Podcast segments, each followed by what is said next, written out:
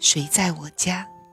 海灵格家庭系统排列第六章第五节：帮助的原则。问：我兄弟的孩子全部是收养的，他们来自不同的家庭，其中一个孩子一点儿都不学好，我怎样才能帮助他们呢？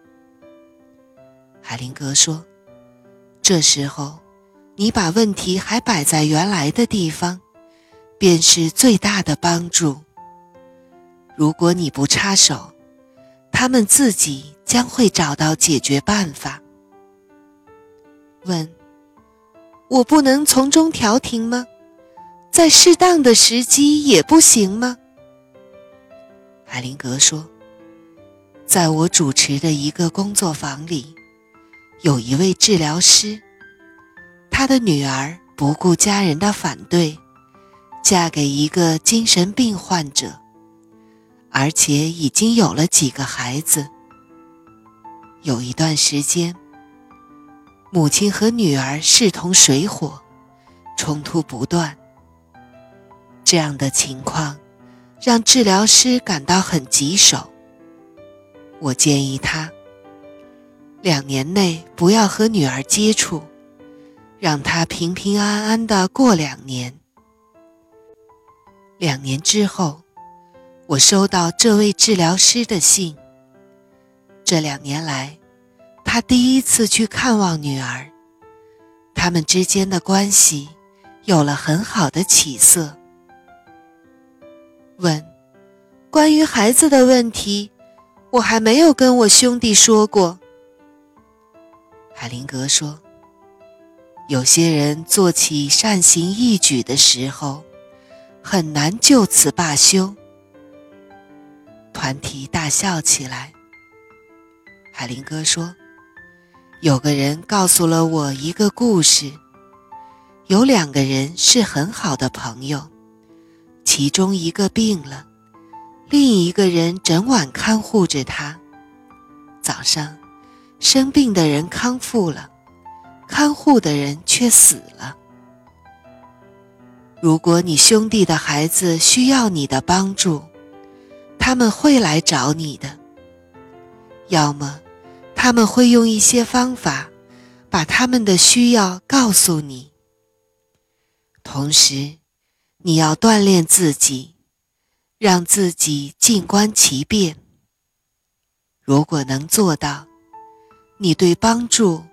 将会有完全不同的理解。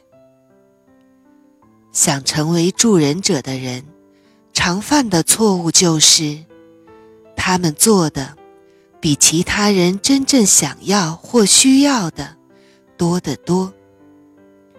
这里有个故事，有助于你明白怎么样去帮助别人。故事。治愈，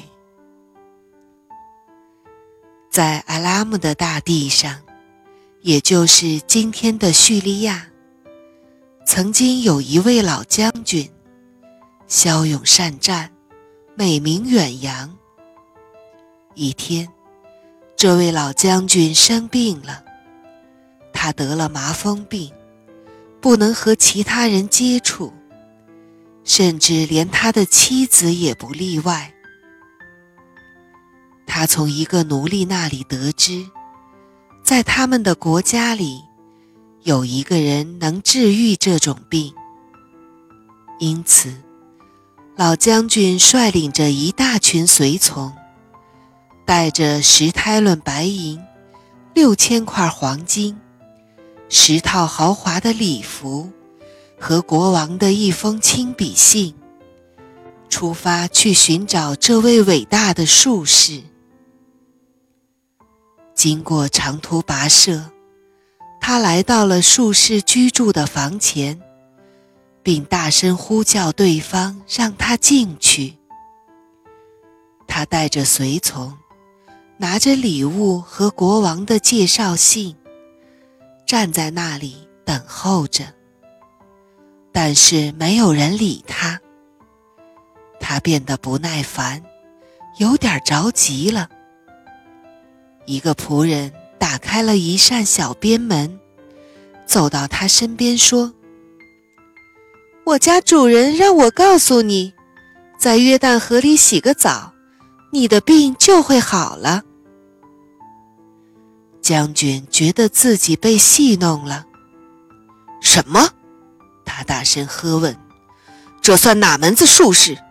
起码他应该亲自过来，祈求神灵。”进行一场长一点、别那么简单的仪式，然后用手抚摸一下我身上的每一处病痛，这样才能帮助我。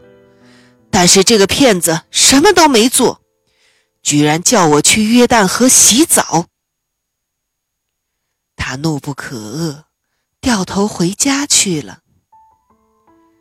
本来故事的真正结尾就是这样的。但是，既然是一个神话故事，就需要有一个好的结局。所以，在老将军回家的路上，奴隶又来到他的身边，安慰他说：“亲爱的主人，如果那个术士要您做一些特殊的事情。”就应该把它做完。